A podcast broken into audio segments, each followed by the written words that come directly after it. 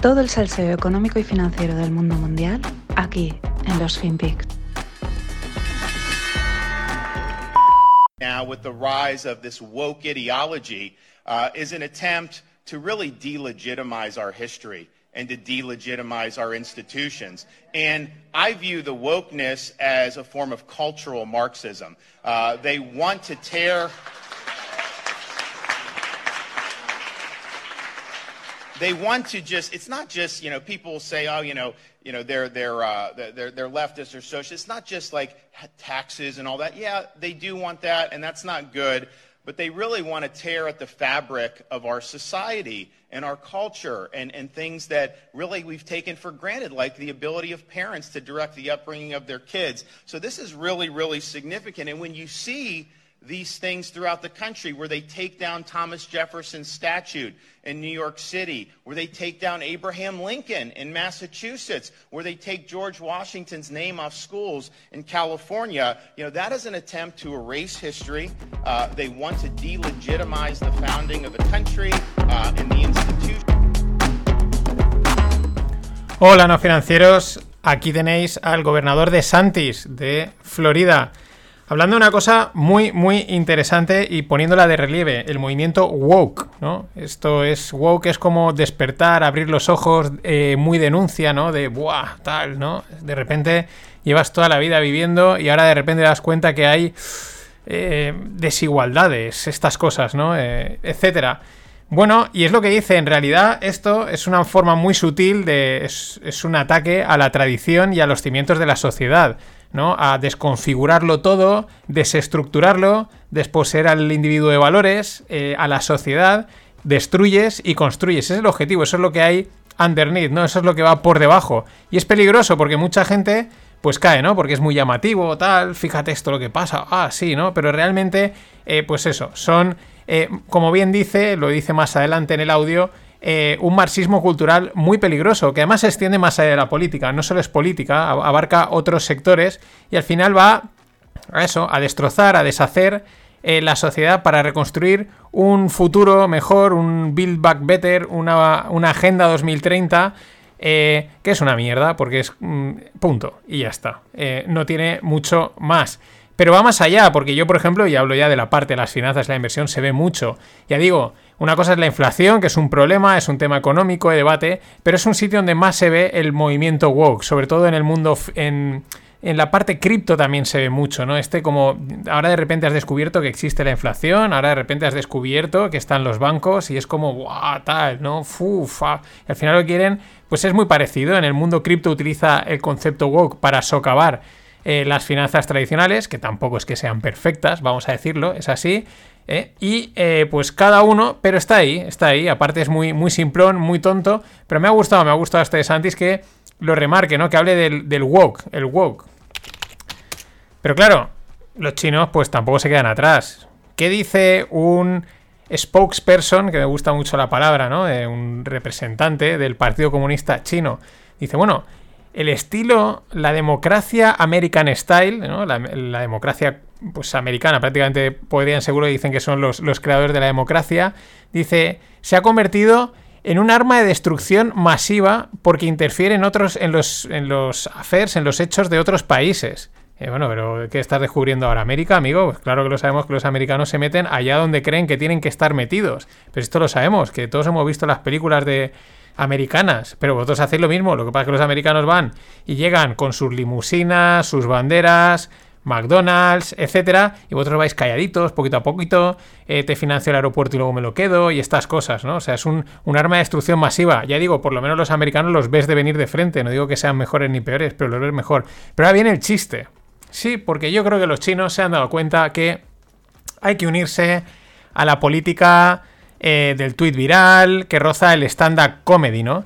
Y dicen que China es un país que practica una democracia completa popular, ¿no? Eh, como, como, diciendo, esta es una verdadera democracia, la, de China, o sea, es, eh, vamos, el stand-up comedy, o sea, Joe Rogan, mm, Bill Burr y pues cualquier político chino, es que es de risa, es realmente de risa, puedes decirlo de muchas formas, puedes decirlo disimuladamente, evidente, ¿qué vas a decir? ¿Que no tienes democracia? Claro, pero que digas que es una democracia completa, que es como la democracia perfecta, pues la de los americanos será lo que será, pero anda que la vuestra, amigos. En fin, que el problema es que esto al final acaba siendo desviar la atención de los temas importantes, ¿no? O sea, esto también te empieza a dar una idea de quizás las cosas están bastante jodidas a nivel económico y vamos a empezar a tirar balones fuera, que la gente apuntar hacia la luna y que la gente mire al dedo y esas cosas, ¿no?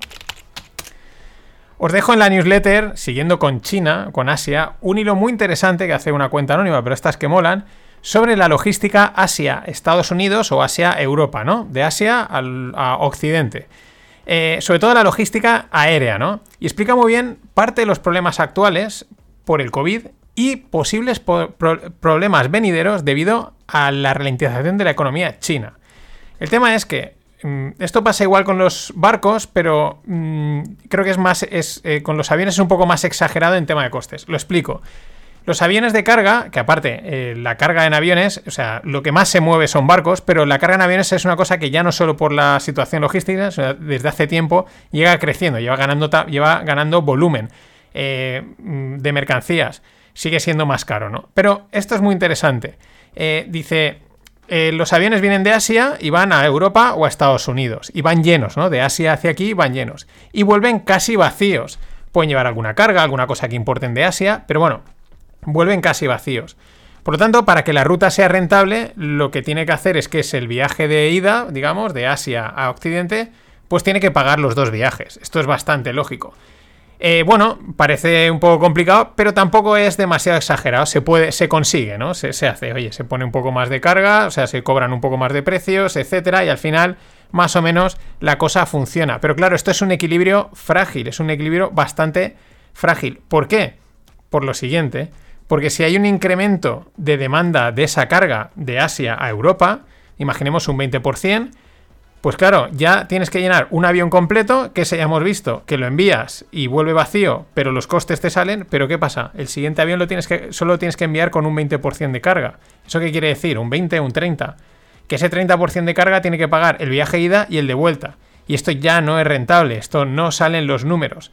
Bueno, esto es un poco lo que apunta que ha sucedido en los confinamientos, porque ha habido un cambio de solicitar servicios en unos casos, pero por ejemplo, ir a bares, ir a discotecas, este tipo de cosas son servicios, por lo, hemos sustituido por comprar productos, pues voy a comprar cosas para casa, ¿no? Entonces, claro, ha habido un incremento que ha eh, por esa parte ha desequilibrado este equilibrio frágil de envíos. Eh, Ahora, ¿qué pasa? Que esto de alguna manera sigue sucediendo. Tener en cuenta que estamos con que si semiconfinamiento por aquí, semiconfinamiento por allá, la gente también es un poco reticente a salir, estas historias, ¿no? Y a esto qué pasa? Que tenemos que añadir la ralentización de la economía china por el tema inmobiliario. Y esto puede reducir bastante las pocas pero necesarias eh, para el equilibrio logístico importaciones hacia China. Son pocas, pero oye, China demanda algunas cosas desde los países del occidente. Pero claro, si ahora el tema inmobiliario ralentiza la economía, pues probablemente esas importaciones desaparezcan con todo el, desequilibrio que pueden generar. Es un tema que hay que mantener en seguimiento, o sea, hay que saber que está ahí y oye, pero me ha parecido muy interesante el análisis, por no decir también el impacto que puede tener esa caída de importaciones que para algunos proveedores eh, europeos o americanos pues probablemente sean todos sus ingresos, ¿no? Pero bueno, tranquilos, que recordaos que, no va a haber contagio, ¿eh? que ahí no, pasa nada.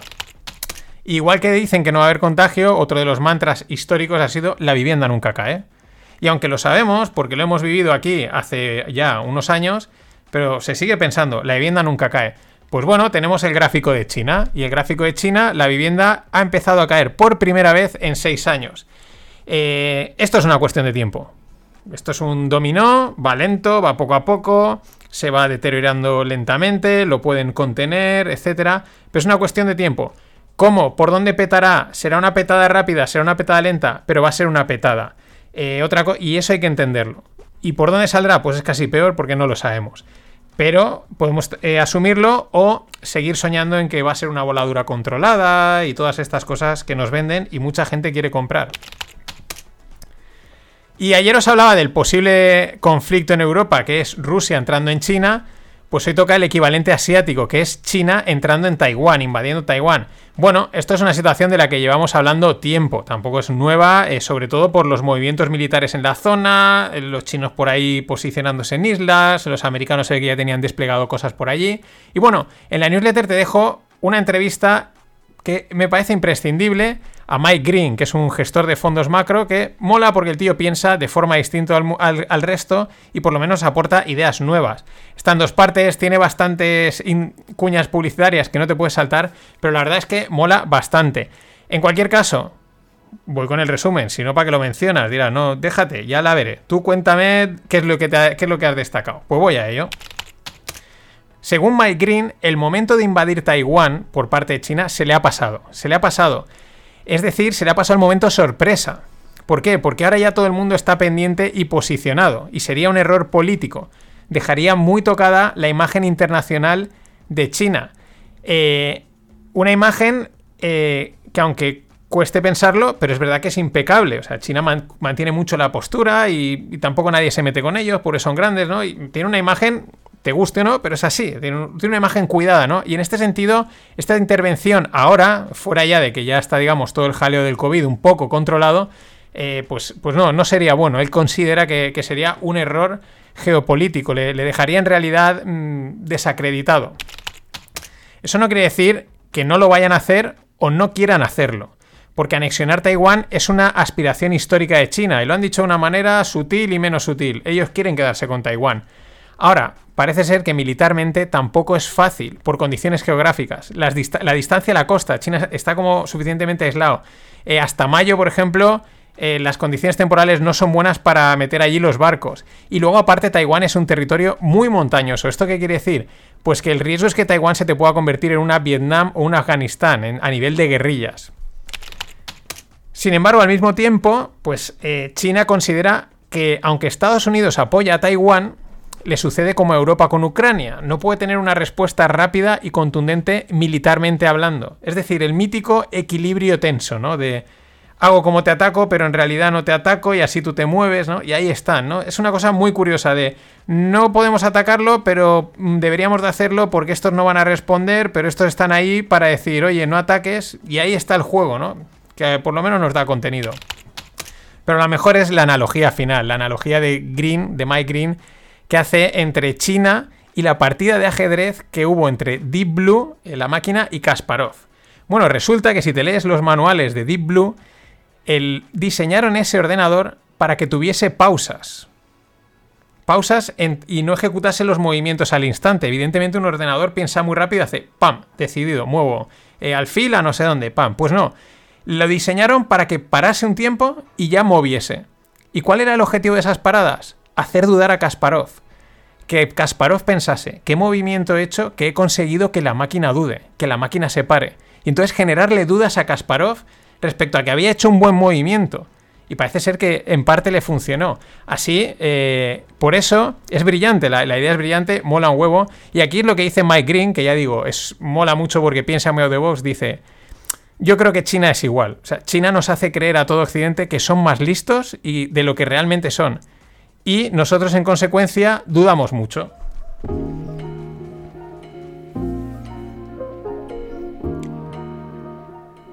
Y nada, eh, gracias, feliz Navidad y darle un saludo a Juanjo, que me ha dado el aguinaldo. Caña, polvorones y turrones. Vamos con el mundo tequi, gracias Juanjo.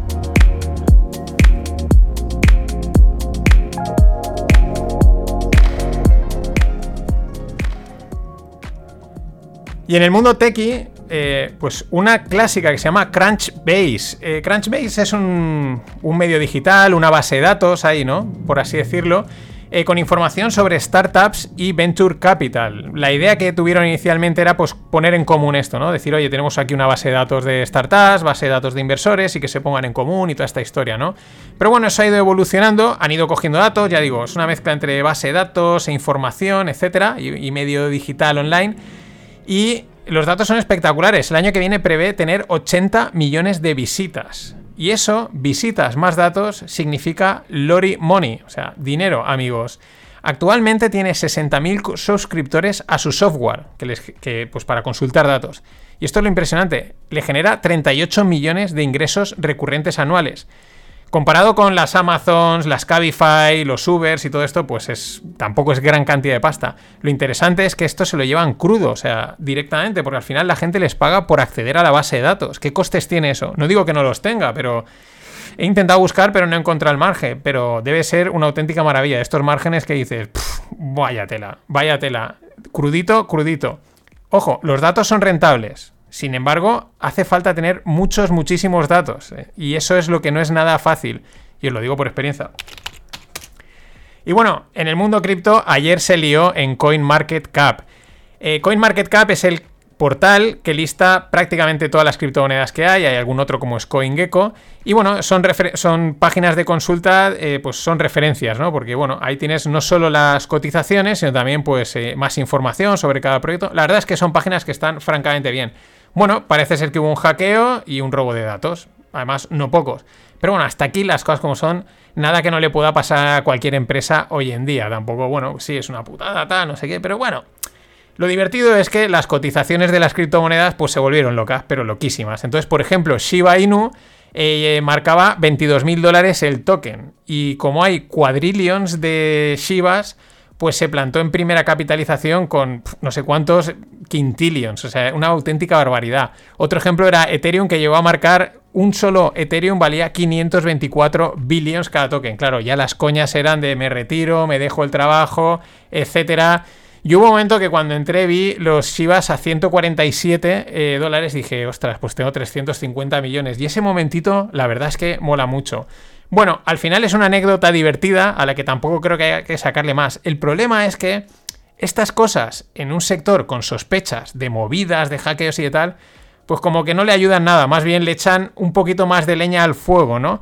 Eh, lo mejor es que de un plumazo se cumplieron todas las previsiones. La de los agoreros y la de los flipados. En un momento todo el sector se fue to the moon, llegó a valer, eh, ya digo, creo que en total era 692 quintillions, o sea, una cifra que ni los americanos imprimiendo dinero creo que van a conseguir nunca, por lo menos en el corto plazo.